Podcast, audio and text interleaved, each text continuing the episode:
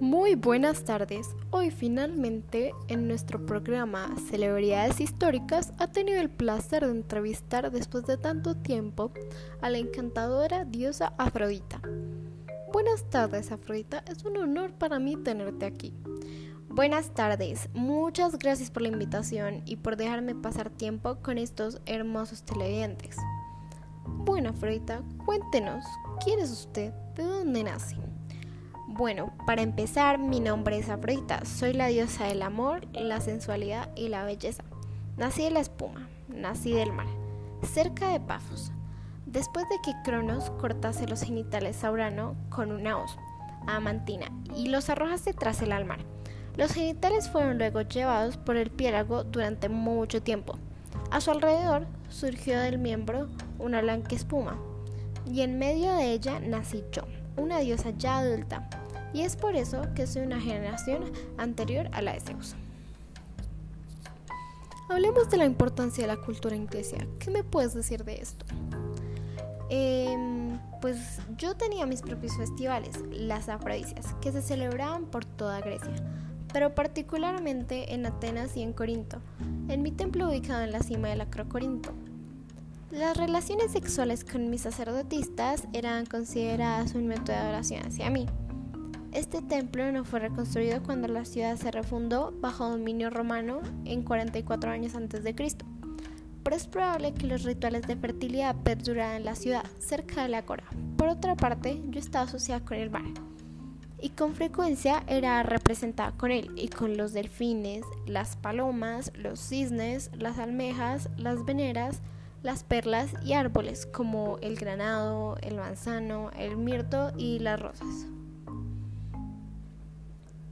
¿Por qué crees que la cultura es importante? Para mí la cultura es algo muy importante, ya que por la cultura entendemos todas aquellas manifestaciones materiales, espirituales e ideológicas que representan a una o varias personas y que las identifican como parte de un conjunto mayor de individuos. Muy interesante, pero Afrodita, ¿y la identidad? ¿Qué piensan de la identidad ustedes los griegos?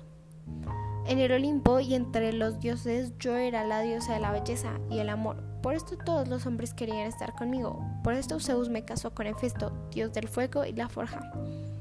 Pero esto no me detuvo de tener varios amantes, por ser la más hermosa, y fui por decir así el símbolo de la infidelidad. Afrodita, cuéntanos una historia en la que tu participación haya sido fundamental. Bueno, una vez tanto los dioses y diosas como diversos mortales fueron invitados a la boda de Peleo y Tetis. Solo la diosa Eris, diosa de la desgracia, no fue invitada, pero apareció con una manzana dorada, con la palabra Kalesi, que significaba para la más hermosa, escrita en la manzana, que arrojó entre nosotras las diosas, Afrodita, Hera y Atenea. Reclamamos ser la más bella y por tanto la justa propietaria de la manzana. Estuvimos de acuerdo en llevar el asunto ante Zeus, quien al no creer el favor de ninguna diosa, dejó la elección en manos de París, un hijo de Zeus que había sido abandonado en el desierto hasta morir.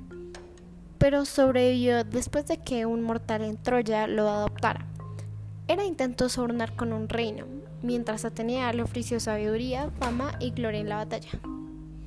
Pero yo le susurré que si me declaraba la más bella, le daría a la mujer más hermosa del mundo como esposa, por lo que París me eligió a mí. Esta mujer era Helena. Las otras diosas se enfurecieron y a través del rapto de Helena por París provocaron la guerra de Troya. Bueno, el tiempo se está agotando. Para despedirnos, déjale una recomendación a los niños que ingresarán a quinto el próximo año. Yo quisiera decirles a los niños que sigan aprendiendo sobre el origen, los mitos, las leyendas, la cultura. Así ampliarán sus conocimientos sobre la mitología y también podrán entender las creencias de otros países o culturas. Sus conocimientos literarios serán mejores y nunca olvidarán esta increíble experiencia. Bueno, eso fue todo por hoy. Espero hayamos resuelto algunas dudas. Y hasta una próxima vez.